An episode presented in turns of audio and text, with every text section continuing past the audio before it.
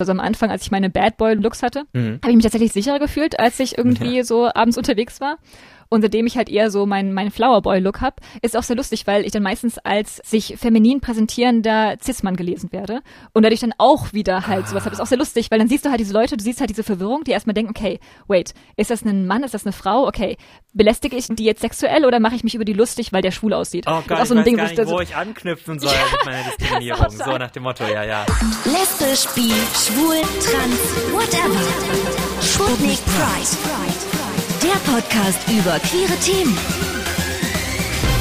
Hallo, Kai ist hier wieder für euch und heute geht es um Leute, oh, Leute, die haben, die haben ordentlich was in der Hose. Die packen sich extra dick was rein, damit man das auch schön, wenn man sie live sieht, von hinten aus der Menge sieht, wenn die auf der Bühne stehen, damit man sieht, die haben richtig was in der Hose. Es geht um Drag Kings. Ich möchte über Drag Kings sprechen heute in dieser Folge und dazu habe ich mir Anouk eingeladen. Sie ist 31 Jahre alt, wohnt in Heidelberg und transformiert sich regelmäßig in, Achtung, das ist der beste Dragname ever, Gordon Bleu. Wie Cordon Bleu. Und heute ist sie hier, um über Drag zu sprechen. Die Kunst dahinter, was Kings von den Queens unterscheidet. Wir sprechen über, über das Männlichsein, Männerbilder und wir finden auch heraus, was ein Packer ist. Packer, ja, das hat mit untenrum zu tun. Mehr dazu gibt's dann gleich. Erstmal sage ich Hallo Gordon. Hallo Kai. Schön, dass du es geschafft hast zu dem Podcast. Ich habe ja was Kleines ausgesendet auf Instagram und so geguckt, so, wen gibt's denn überhaupt, der Drag mhm. King ist? Und äh, ehrlich gesagt, kannte ich da jetzt nicht so viele und musste mir von der Community von euch helfen lassen. That is Kai ist mein Instagram-Account. Wenn ihr mir auch helfen wollt, wenn ihr mir folgen wollt, könnt ihr das mal auschecken. Und dann äh, wurdest du mir empfohlen. Oh, ja, von Anna, gell? Mhm, von der Miss Anna Stud, was auch ein toller Drag-Name ist. Ja, das ist ein großartiger Drag-Name. Absolut. Wenn man sich mal jetzt zur Folge ein Bild von dir machen will, äh, auf Instagram finden wir dich wie? Genau, ich bin äh, Gordon Bleu Drag King, alles zusammengeschrieben. Mhm. Und ähm, genau, so findet man mich. Es gibt nicht so viele andere Leute, die Gordon Bleu heißen, mit G geschrieben. Deswegen ist das relativ einfach, mich zu finden. Und wenn wir von Drag reden, nur um jetzt nochmal alle ins Boot zu holen, dann reden wir von einer Kunstform. Also du spielst damit, dich in eine männliche Rolle zu begeben oder das, was die Gesellschaft sagt, was eine männliche Rolle ist. Bart, kurze Haare etc. pp. Was hat dich denn gereizt, das überhaupt zu machen? Das war ganz lustig. Das war meine Drag-Mom. Also in Drag ist ja so, ist quasi die Leute, die Person, die dich initiiert, Drag zu machen, ist quasi deine Drag-Mom oder dein Drag-Dad. Das hat so ein bisschen, das ist eine bisschen ältere Tradition, die auch so ein paar Jahrzehnte schon zurückreicht. Und meine Drag-Mom hatte diese Idee gehabt, wir hatten eigentlich, dann wollten wir einen Workshop organisieren, weil wir hatten, haben queere Jugendarbeit zusammen gemacht. Und wir hatten einen Austausch äh, mit Leuten aus Israel. Und da war halt die Idee, okay, wir möchten irgendwie denen eine coole Woche bieten und irgendwie so coole Sachen, irgendwie halt mehr mit queerer Thematik. Und sie hat halt schon davor ein bisschen Drag gemacht und hat die Idee gehabt, hey du, lass uns einen Drag-Workshop machen. Ich mach die Queens und du machst die Kings. Und ich war dann so, hä, Kings? Was genau sind Kings? Und dann meinst du, ja, kein Stress, äh, du schaust dir ein paar YouTube-Videos an, dann kriegst du das schon hin. Und ja, dann hatten wir einen richtig coolen Workshop. Es hat mir super viel Spaß gemacht. Ich hatte vor null Ahnung von Make-up, null Ahnung von irgendwas. Ich habe dann zum ersten Mal so einen Make-up-Pinsel in der Hand gehalten. Die meine ersten Versuche waren noch nicht gerade so so super. Ich sah dann immer so aus, hätte ich so super so blaue Flecken äh, im Gesicht und als käme ich gerade aus einer Barschlägerei. Aber das hat uns irgendwie total viel Spaß gemacht und ähm, wir hatten noch eine richtig gute, äh, gute so Rückmeldung von den Leuten gehabt, die teilgenommen haben. Und haben uns überlegt, okay, wir haben jetzt eigentlich schon unsere mhm. ganzen Sachen. Wir haben das Make-up schon, wir haben die Kostüme schon. Wir können das eigentlich regelmäßig machen, nicht nur für die Leute aus Israel, sondern auch jetzt für die Leute aus Mannheim und Heidelberg und hier aus der Umgebung. Und ja, dann hat sich das so entwickelt, dass wir dann plötzlich so ein paar Mal im Jahr einen Drag-Workshop gemacht haben und das auch richtig mit richtig guter Resonanz. Und deswegen habe ich eigentlich paar Jahre lang Drag-Workshops gemacht und anderen Leuten Drag beigebracht, bevor ich das erste Mal so richtig auf der Bühne stand, ähm, von einem größeren Publikum. Deswegen, das war eigentlich eine ganz lustige Evolution. Ich glaube, normalerweise geht das andersrum. Aber wirklich, äh, du bist ja einfach reingestartet und hast es anderen Leuten beigebracht, obwohl du noch gar nicht so gut warst mit Make-up oder was? Genau, ich hatte einen Vorsprung von fünf YouTube-Videos und das war's. das finde ich mega. Bei den, bei den Queens weiß man ja, dass man da versucht, die Männlichkeit des Gesichtes schmaler zu machen. Ja. und zu highlighten, dass man so ein rundes Gesicht bekommt, das ist dann ja, ja genau das Gegenteil für Drag Kings, oder? Es ist exakt das Gegenteil. Das ist auch sehr lustig, weil ähm, wir haben ja auch die Workshops, wo wir halt beides machen und wir haben dann meistens auch so ein Schema quasi, das wir so gegenüberstellen, weil man versucht halt normalerweise bei Kings das Gesicht kantiger zu machen. Das heißt, man zeichnet eigentlich Schatten und Konturen ein, die eigentlich halt bei den meisten Leuten halt nicht da sind und die bezeichnen quasi das, was auch da ist. Das heißt, im Drag ist ja auch manchmal so, da kann man auch so sich überlegen, wie stark man jetzt quasi das quasi verfremdet, also ob man jetzt das wirklich so natürlich haben möchte, dass es auf den ersten Blick auch so aussieht, als ob es da so echte Konturen sind oder ob man halt mit weiß, blau, grün arbeitet, wo klar ist, es sind keine echten Konturen, aber es ist quasi so ganz stark überzeichnet oder sich auch so, so fast so alienhafte mhm. Züge schminkt. Da kann man sich halt so frei aussuchen, was man künstlerisch jetzt ausdrücken Also da, ja. Aber genau, man macht, genau, man macht also quasi so, so Kanten rein, die eigentlich von Natur aus nicht da sind. So ein bisschen mit so Licht und Schatten arbeitet man da eigentlich. Dann äh, gibt es da natürlich, ist ja wie bei allem, also die meisten Drag Queens sehen ja auch nicht aus wie echte Frauen und da wollen das auch nicht sein, sondern halt eine Fantasy-Figur versus wirklich auszusehen, wie ein, wie ein Mann aussehen würde. Ja, genau. Es ist halt, ich meine, das ist ja auch das, was man ausdrücken möchte. Ich meine, da gibt's ja auch sehr viele verschiedene Stile. Zum Beispiel gibt's auch manche Leute, die wirklich sowas eher Realistisches möchten, wo man auf den ersten Blick, keine Ahnung, man, der läuft irgendwie in der Innenstadt vorbei und denkt mir, ach ja, der, der Typ ist da ja unterwegs und so weiter. Und da gibt's auch andere, mhm. die halt wirklich, wo halt klar ist, dass es eine Fantasy-Figur ist. Und das ist auch das meist, die Richtung, in die ich meistens eher gehe. Also ich bin auch ein bisschen weiter weg von dem, von diesem natürlichen, realistischen Ding, sondern schon, schon eher so, so High Fantasy.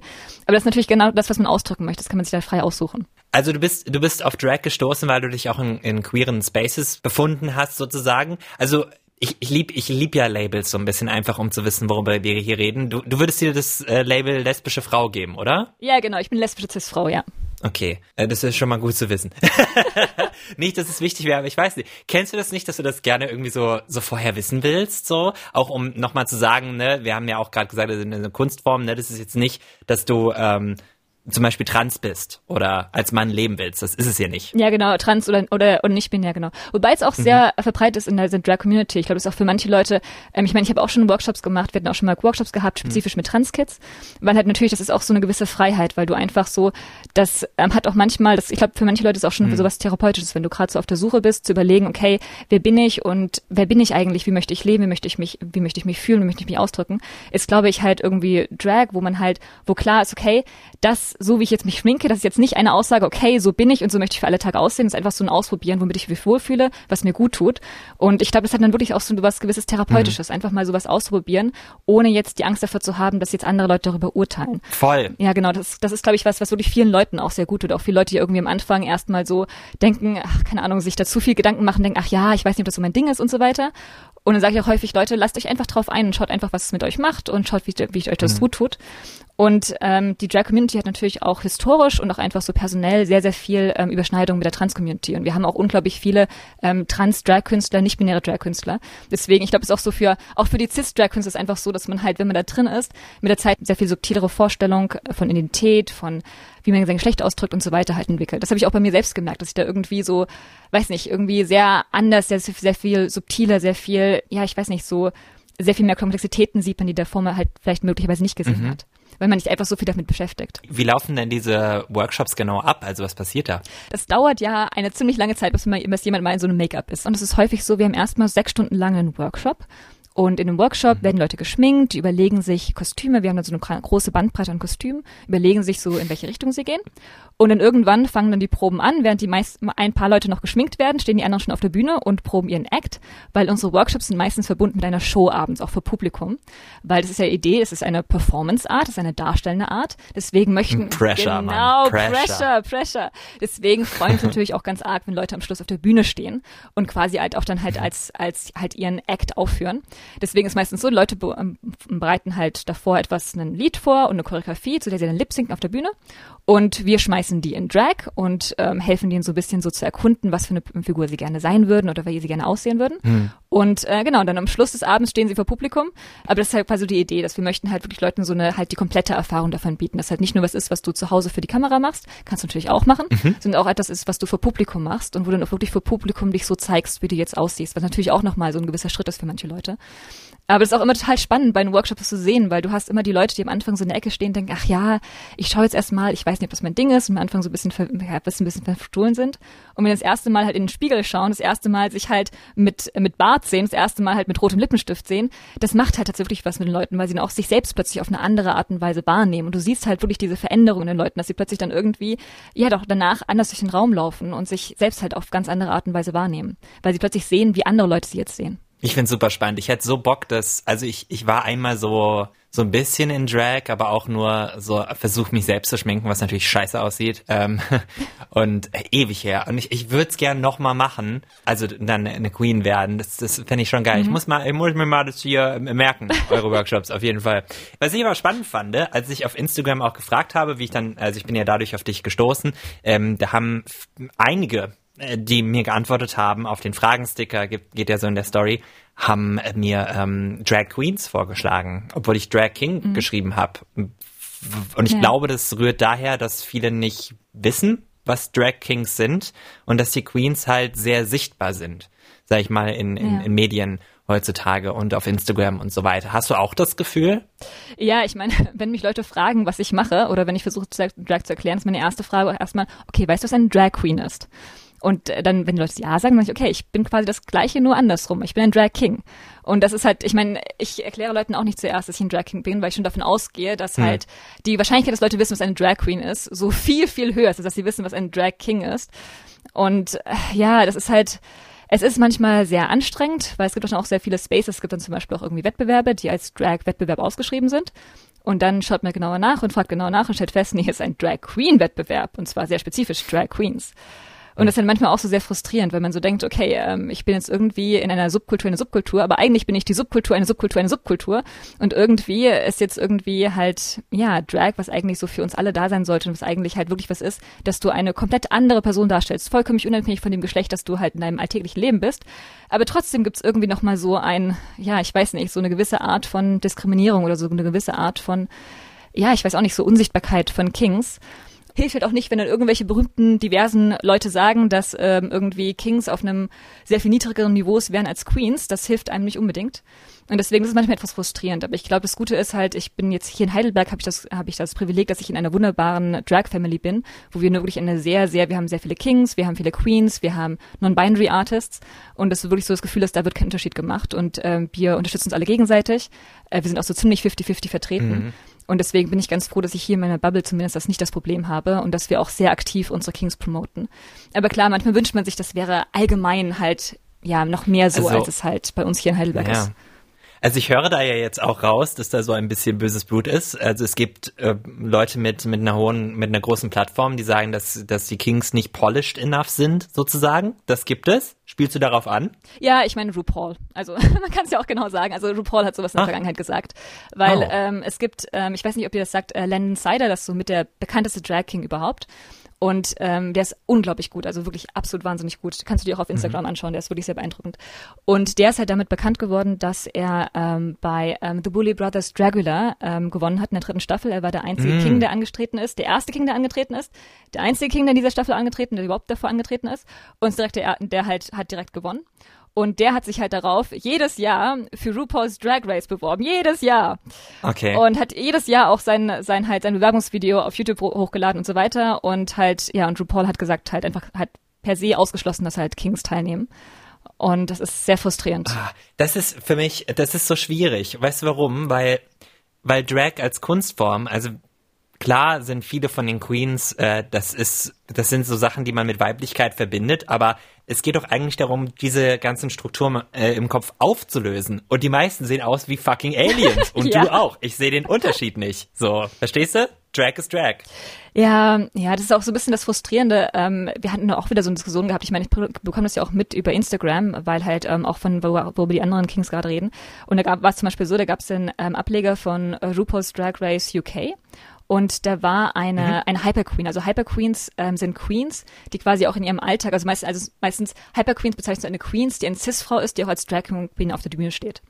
Und ähm, da ah. hat eine ah. Hyperqueen teilgenommen und die war quasi die, die erste Cis-Frau, die daran teilgenommen hat an irgendeinem RuPaul-Ableger.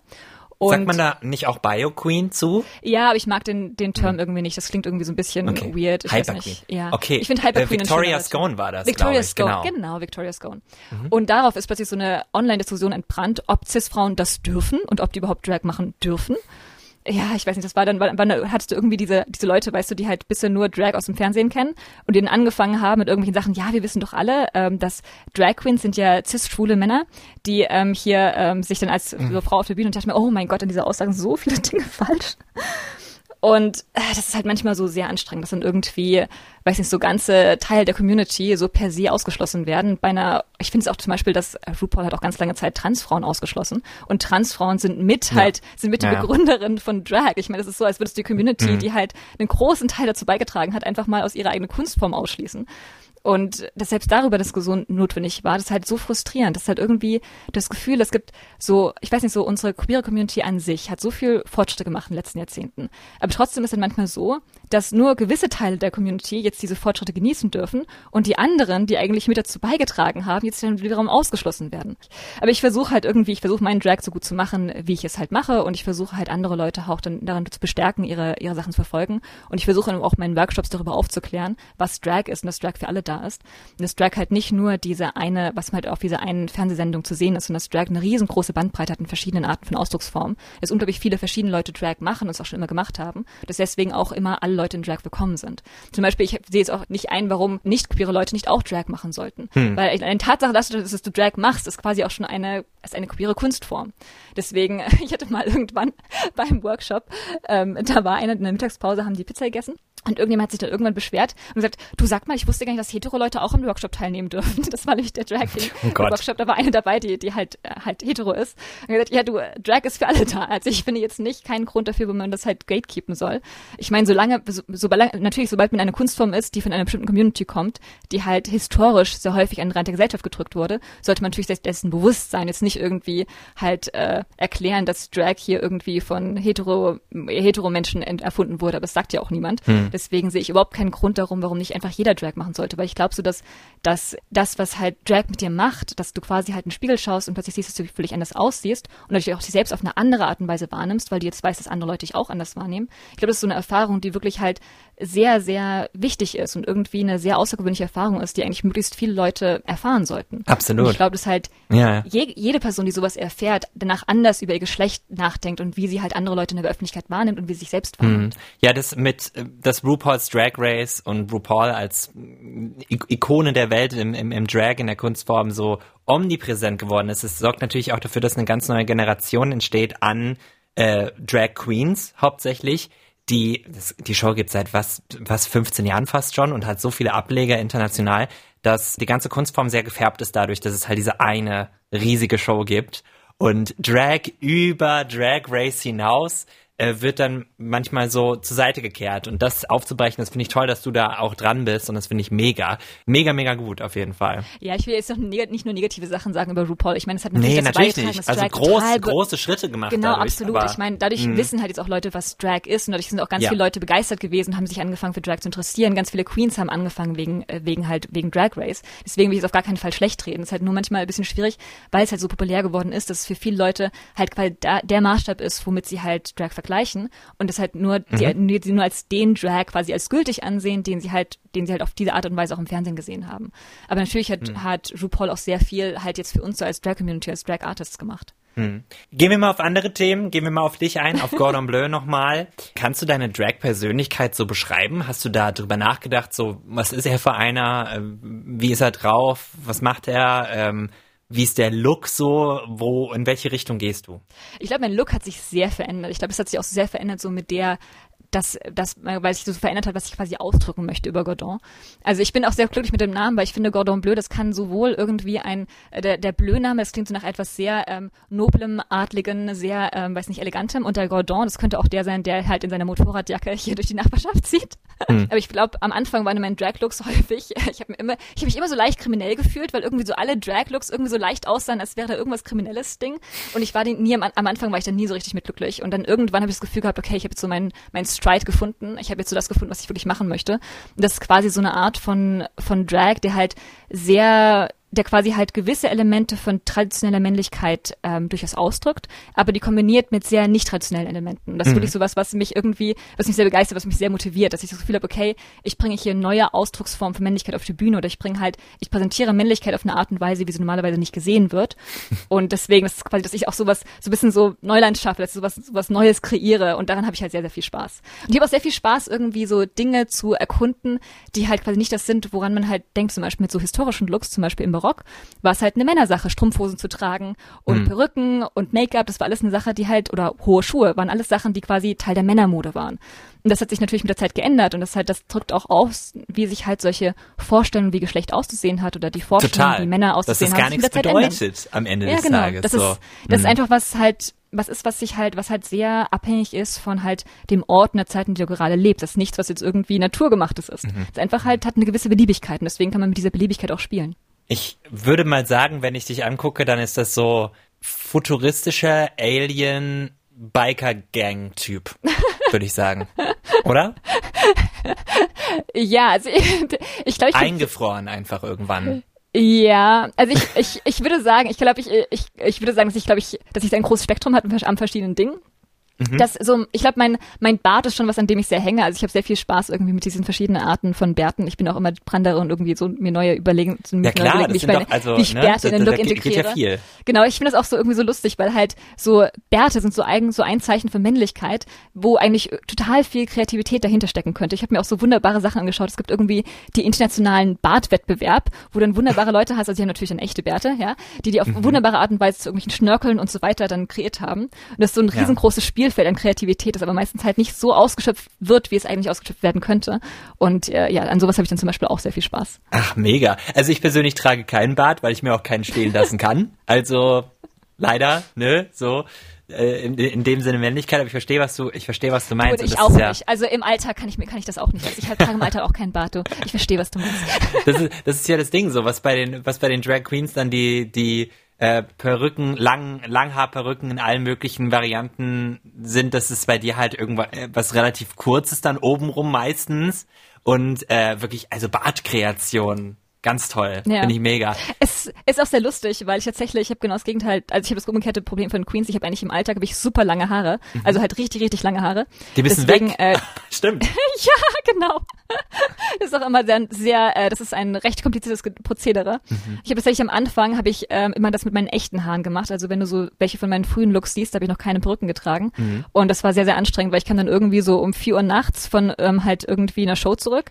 Und dann war ich bis acht Uhr morgens, war ich dann noch im Bad und habe mir halt diese Haare ausgekämmt mit dem ganzen, mit dem ganzen Haarspray und dem ganzen Kleber und irgendwelchen Ui. Goldflocken, die ich mir ins Haar geklebt habe. Und das war so ein Stress und dachte ich mir irgendwann, okay, jetzt muss eine Perücke her. Aber es ist halt schwierig, weil es gibt nicht so viele gute Kurzhaarperücken und dann, wenn du noch viele Haare hast, müssen die auch alle, alle drunter passen und so weiter. Aber inzwischen habe ich so den Dreh raus. Ich glaube, inzwischen kriege ich es ganz gut hin. Total, total.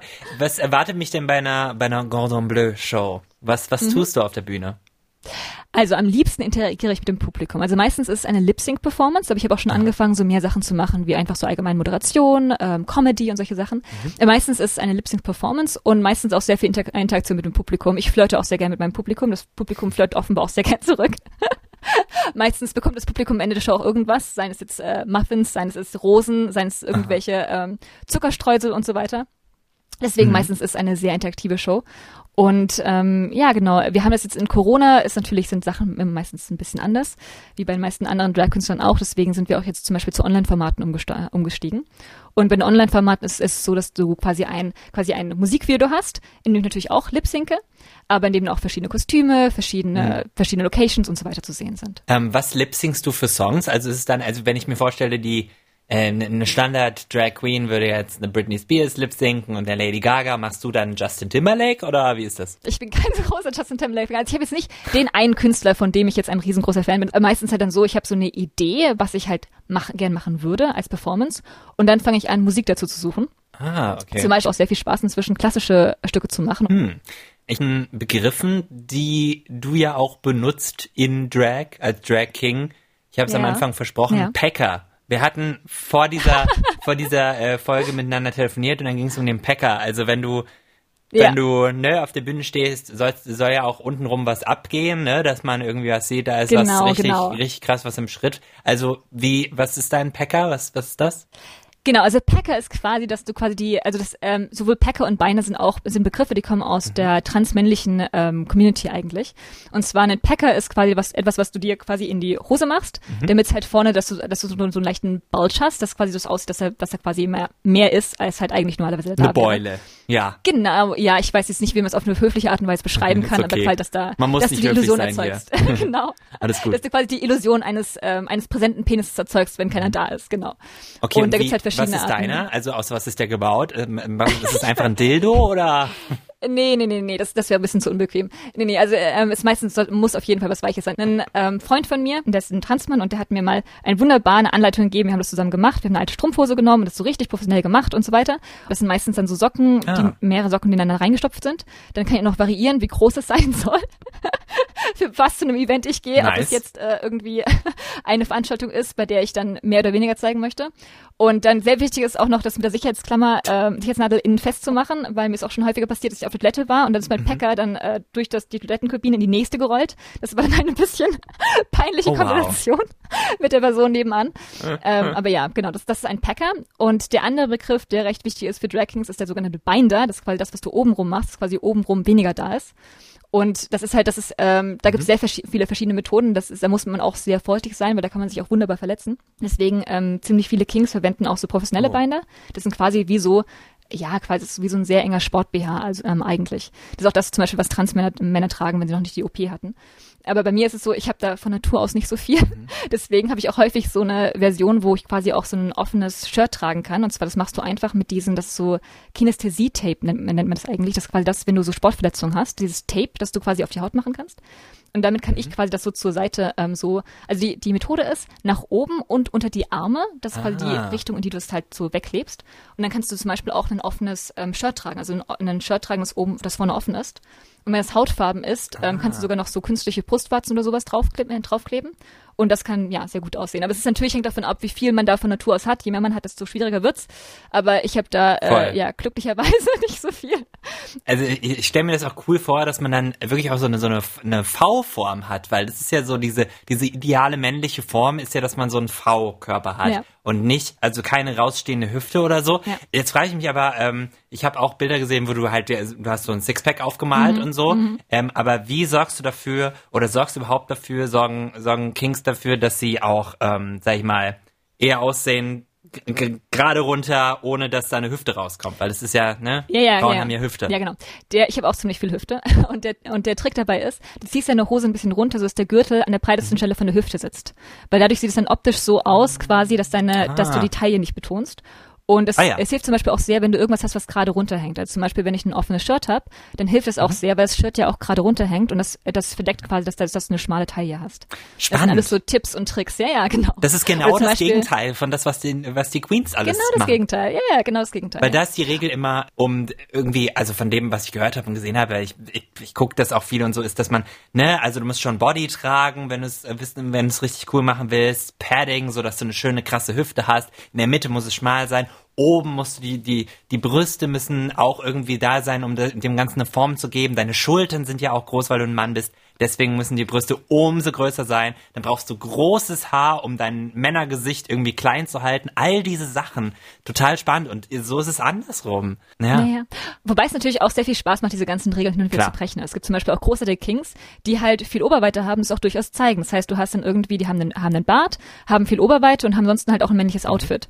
Und das heißt natürlich, das ist natürlich auch nochmal was, weil es gerade so bricht mit diesen Erwartungen, die das Publikum hat. Ähm, gibt es auch so Unterkategorien von Drag Kings? Also so welche, also gibt zum Beispiel die, die sagen, ja, ich will aussehen wie hier Standardmann und dann gibt's die anderen, die eher so Comedy machen. Ich kenne das halt nur so von von den Queens, dass es so Pageant Queens gibt, also die Ja. total pretty und I'm a woman und dann gibt's die Comedy Queens, bei denen ist es egal und die, die campy sind, also total out there, total abgespaced.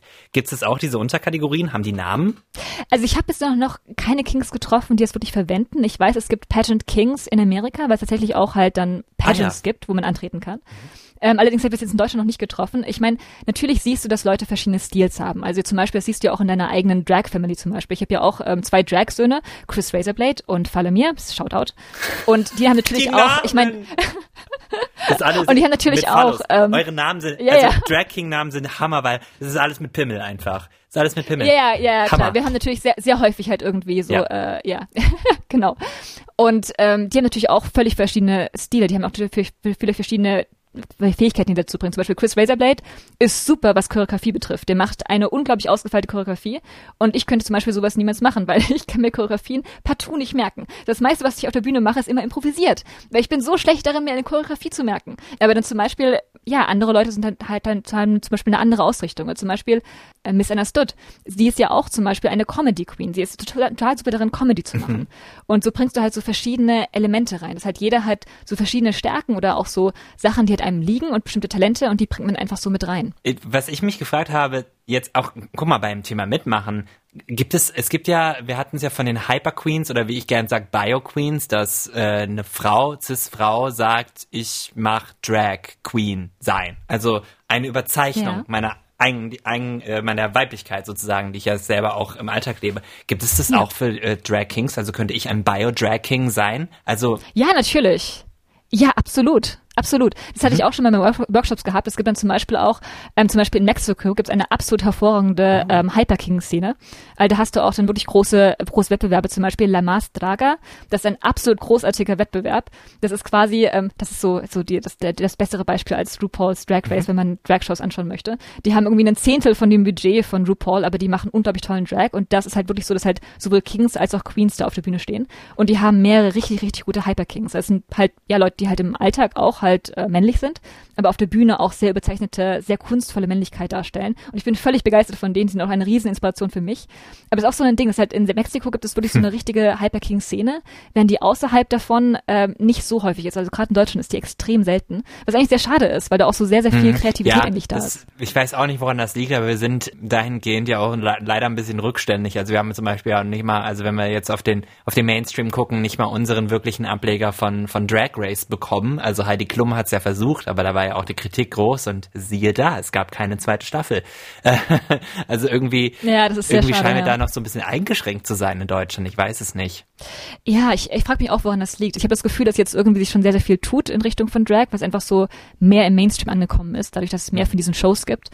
Aber ja, ich weiß nicht, vielleicht kommt da ja was in der Zukunft. Du meintest auch, äh, dass du angefangen hast ähm, mit, mit Drag und dann auch mehr auf dieses männlich Aussehen gegangen bist, was auch immer männlich heißt. Aber wir, wir wissen ja, wir, wir wissen, dass wir das eigentlich aufspalten müssen, diesen Begriff. Aber du weißt, was ich jetzt an der Stelle meine. So ein Bart, ja, so, ich ne? weiß, was du meinst. Hm, Muskelmann. ja, dieses, genau. Genau, dieses klassische Macho-Dings. Und genau, äh, ja. dann hatte ich das irgendwann nicht mehr so gereizt. Warum ist das passiert? Also warum hast du diese Umstellung gemacht? Hast du Hast du den, den, den Männlichkeitsbegriff an der Stelle hinterfragt?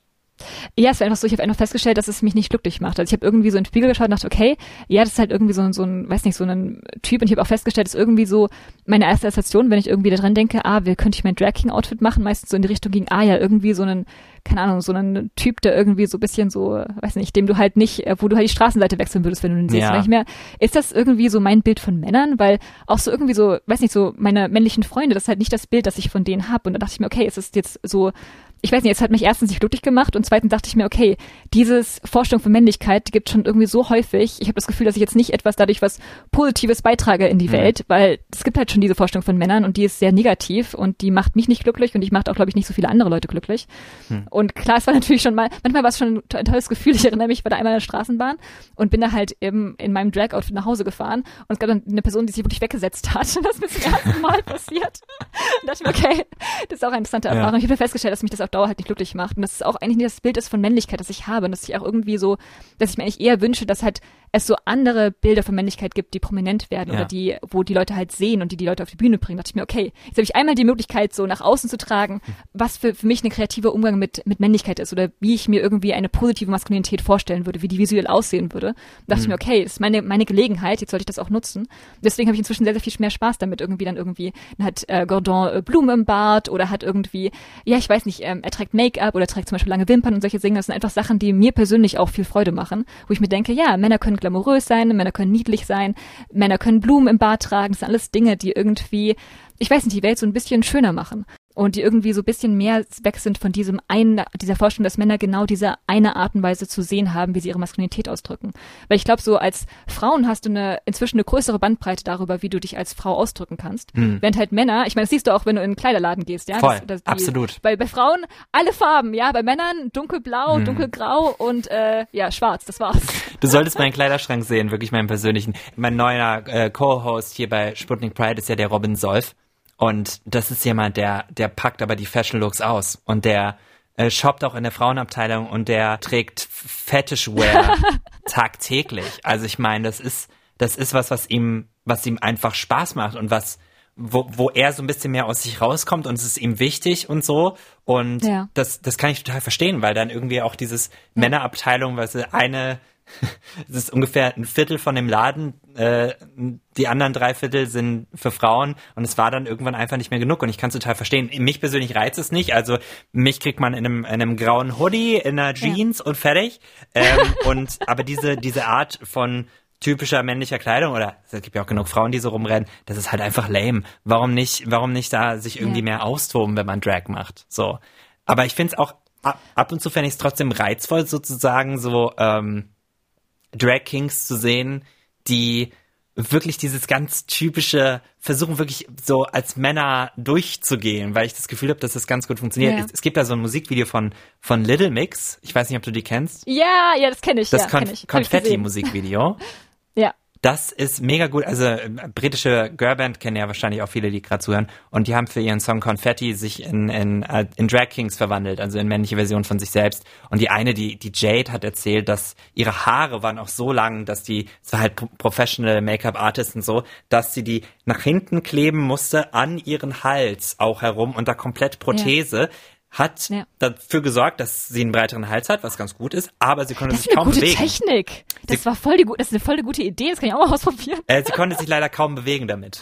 Also die musste immer mit, den ganzen, äh, mit dem ganzen Oberkörper sich bewegen, wenn sie den Kopf drehen will. Und das ist natürlich nicht Ja. sinnvoll. Ja, ja, ja. Ja, ich habe auch schon festgestellt, dass wenn ich einen Vollbart trage, ähm, Vollbart und Lipsinken funktioniert nicht sehr gut zusammen, weil es klebt auch bei, bei so dein, dein ganzes Gesicht zusammen. Also ich habe auch schon festgestellt, es ist sehr viel schwerer, mit Schnurrbart zu lächeln, weil ähm, der einfach, also dass du einfach nicht dich, dich mehr so weit dehnen kannst.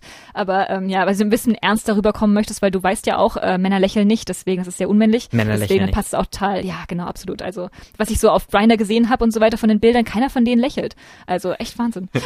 äh, ich find's, äh, ich find's auch spannend, was du sagst mit äh, Leute, die sich in der Bahn wegsetzen oder vielleicht die Straßenseite wechseln. Das ist ja, was du nicht erlebst als Frau, oder? Ja. Ja, ich, ja, das Gegenteil. Ich weiß nicht, wenn du halt abends unterwegs bist, dass du halt schon sehr so mehrmals um dich herumschaust, schaut, ähm, wer ist jetzt da und so weiter. Und ich muss sagen, ich habe mich in Drag meistens sicherer gefühlt. Also das hat sich jetzt auch geändert. Also am Anfang, als ich meine Bad Boy Looks, äh, hatte, Mhm. habe ich mich tatsächlich sicherer gefühlt, als ich irgendwie so abends unterwegs war. Und seitdem ich halt eher so meinen meinen Flower Boy Look hab, ist auch sehr lustig, weil ich dann meistens als sich feminin präsentierender Cis-Mann gelesen werde und dadurch dann auch wieder halt sowas habe. Ist auch sehr lustig, weil dann siehst du halt diese Leute, du siehst halt diese Verwirrung, die erstmal denken, okay, wait, ist das ein Mann, ist das eine Frau? Okay, belästige ich die jetzt sexuell oder mache ich mich über die lustig, weil der schwul aussieht? Oh Das Gott, ist auch so ein ich weiß Ding, gar wo nicht, wo ich anknüpfen soll mit meiner Diskriminierung. Das so nach dem Motto, ja, ja. Genau, das ist halt du mer- merkst halt irgendwie diesen, diesen, diesen Moment of Confusion. Und wenn Ja. du halt Glück hast, sind die dann, bin ich, bist du halt dann schon vorbeigelaufen, ja? Oder meistens dann denken sie jetzt, okay, shit, wenn ich jetzt irgendwie, wenn, es ist jetzt eine Frau, die ich sexuell belästigen kann, aber wenn ich die jetzt sexuell belästige und es ist ein Mann, dann bin ich ja der schwul ist. Oh shit. ja. Aber es ist auch sehr interessant, weil ich, wenn ich mich auch mit den Queens unterhalte, also die meisten Queens, die ich kenne, die würden jetzt nicht einfach mal so in Make-up Straßenbahn fahren. Weil die halt, weil ich kenne auch Leute, die halt auch schon da durchaus angegriffen wurden. Und deswegen, das ist mir bisher noch nicht passiert. Ich fühle mich normalerweise immer noch relativ sicher. Ich fahre auch meistens dann halt in Make-up Straßenbahn. Und es ist halt auch irgendwie so interessant, dass halt irgendwie, dass sich dann dadurch halt irgendwie quasi umdreht, wer jetzt quasi die Zielscheibe von welcher Art von Aggression ist.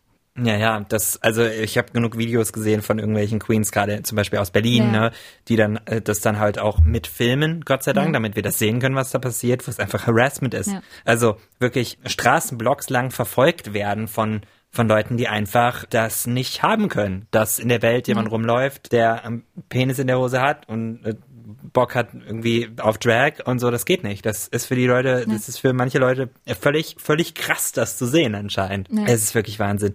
Ich frage mich auch, wie, wie ist denn dieses Gefühl für dich, in diese Rolle zu steigen? Die, also fühlst du dich dann männlich oder ist es einfach, dass du sagst, das ist einfach meine Kunst? Was, was gibt dir das Mhm. denn am Ende des Tages?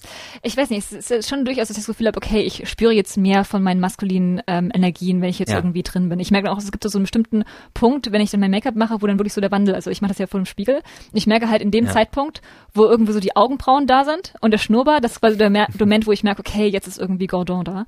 Aber ich merke schon, dass es irgendwie so, wenn ich dann irgendwie meine Stiefel anhab und irgendwie mein Outfit und so weiter und ich in den Spiegel schaue und denke, ah, sieht heute wieder gut aus, das macht schon was mit mir irgendwie, dass ich das Gefühl habe, okay, mhm. ich habe jetzt irgendwie so, ich bringe so eine andere Energie jetzt mit mir mit. Und das macht mir da schon sehr viel Spaß, auch irgendwie so einen, ich weiß nicht, das ist irgendwie so sowas, so eine tolle, so alternative Welt quasi. Ja, voll. Hier. Ist das aber nicht auch manchmal ein total anstrengender Prozess? Also was ich immer höre von von Queens oder sicherlich auch Kings, wo das ewig stundenlang dauert, sich fertig zu machen. Das ist dann doch auch manchmal einfach lästig, oder nicht? Nee, es ist nicht lästig. Es macht eigentlich sehr viel Spaß. Also es ist halt, es dauert schon so, also ich brauche schon hm. mindestens hm. so drei Stunden. Ähm, also, also halbe Stunde sind erstmal so die Haare. Hm. Dann äh, meistens, also wenn ich ein offenes Shirt habe und mir noch so, so mein, mein Sixpack aufmalen muss, das dauert nochmal noch mal extra. das Schminken ist eigentlich nicht der anstrengende Teil, würde ich sagen. Eher der Teil danach. Okay, aber es ist, es ist absolut mega und auch wie du diese Energie auf der, auf der Bühne beschreibst, die dann rauskommt, das klingt wirklich, wirklich mega und ich glaube, ich muss, ich muss es mal tun. Wirklich nochmal irgendwie Drag machen, egal ob es dann irgendwie eine Hypermaskulinität ist oder vielleicht auch einfach eine Queen sein. Ich muss das mal angehen und dann, dann komme ich nochmal auf dich zu. Ey, ja, klar, äh, sehr gerne. Ich danke dir, dass du da warst. Vielen, vielen Dank, dass du im Podcast mit mir gesprochen hast. Vielen Dank für die Einladung, Kai. Es war ein tolles Gespräch. Mensch, Leute, das war exciting. Wenn ihr mal dem Gordon Bleu sehen wollt in seiner vollen Männlichkeit, dann checkt es mal aus. Ihr findet ihn auf Instagram unter Gordon unterstrich bleu unterstrich Dragging. Das ist der Instagram-Account. Mein Instagram-Account ist at thatiskai. Das ist Kai auf Englisch. Und wenn ihr Feedback habt für diesen Podcast, dann einfach gerne mal schreiben. pride.mdr.de ist unsere E-Mail-Adresse. Ihr könnt es natürlich auch über Instagram dann machen oder ihr schickt eine Sprachnachricht. Das geht über die Nummer auf sputnik.de. Ist alles sehr, sehr willkommen. Vergesst nicht, diesen Podcast gut zu bewerten und eure Freunde zu nerven, dass sie auch abonnieren. Ich sage Tschüssi, ciao. Bye, bye, bye, bye, bye. Sputnik Pride. Der Podcast über queere Themen. Jeden zweiten Donnerstag neu in deiner Podcast-App.